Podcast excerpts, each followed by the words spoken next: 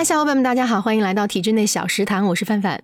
体制内小食堂是体制内小职员们的聊天局同宗短播客节目，在这里我们将探讨一些和体制生活有关的食堂话题。在我们聊天局的节目中，我们和公考培训师毛毛聊到了一些被标签化的东西，比如我们总是被职业标签化，和新朋友见面的第一句话常常是啊你是做什么工作的呀？或者这位朋友你在哪里高就呢？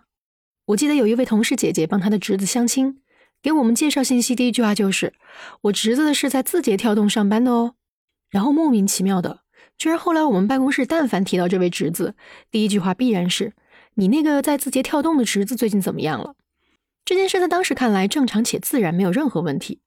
但是后来一想，可能也跟字节是大厂有关，所有人这么提及，自然也就带着一点对这份工作来之不易的敬意感。但再后来，这个侄子换工作了，去了一家不那么有名的公司。这位同事在我们聊到你那个字节跳动的侄子的时候，他总会哎呀哎呀的纠正一下，现在不在字节跳动啦。再然后，他的侄子又换公司了，去了一家更名不见经传的小公司。我这位同事呢，也就放弃了解释，转而说啊，曾经在，曾经在。其实我的个人感觉，他的这位千里之外的侄子，可能也不知道他的姨妈在相亲时都是这么开头的。但是可能知道的话，也会想一想，是不是还有更好的介绍方法。其实我的搭档雪峰一直有个非常有趣的观点：如果我必须被定义，请不要用我的工作。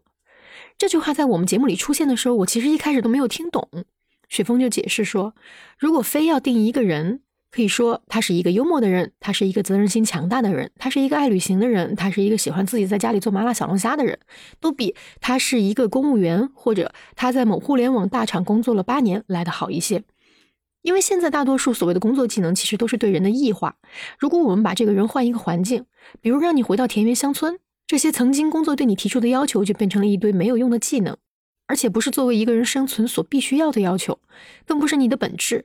工作或者说某项工作技能，本来就是一种在你人生不同阶段可能会根据你当下的成长随时变换的东西。它虽然是我们日常生活的一部分，但它不应该是我们的全部。它可以作为我们的辅助阐释，但不应该用它来对我们下定义。所以，我们应该避免让工作成为定义我们身份的唯一标准。比如，我们还可以从家庭、朋友、爱好、价值观等方面来定义。人的本质不是单个人所固有的抽象物，在其现实性上，它是一切社会关系的总和。所以，如果只用职业来定义，我们就会忽略掉这些其他更重要的方面，这可能比人的异化更加严重。我们之所以会聊到这个问题，其实跟大家现在越来越将工作和人绑定有关，职业反而成为了我们的支配者。这种做法呢，可能会给我们带来很多压力和不必要的焦虑。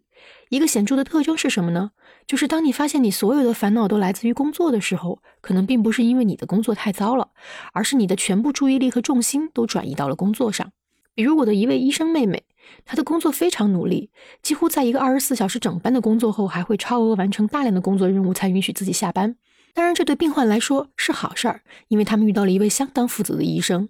但是对这位小妹妹本身，却在有一天，她突然发现自己患上了严重的抑郁症。最后的结果是她选择了辞职去治疗。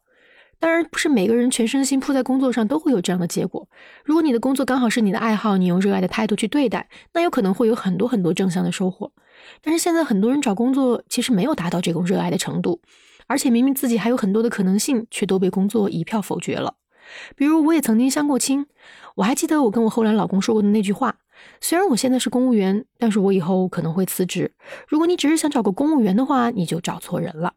当然，被定义这件事情，我希望我不仅仅是在相亲市场。而是在日常每一次和朋友的接触认识当中，他们对我的介绍其实可以变成：啊，这是一个每天都充满活力的人，他喜欢深度旅行，智商情商虽然一般，但人还比较善良，不会做饭，喜欢哈利波特，他还做了一档播客。哦，对了，他曾经是一个公务员。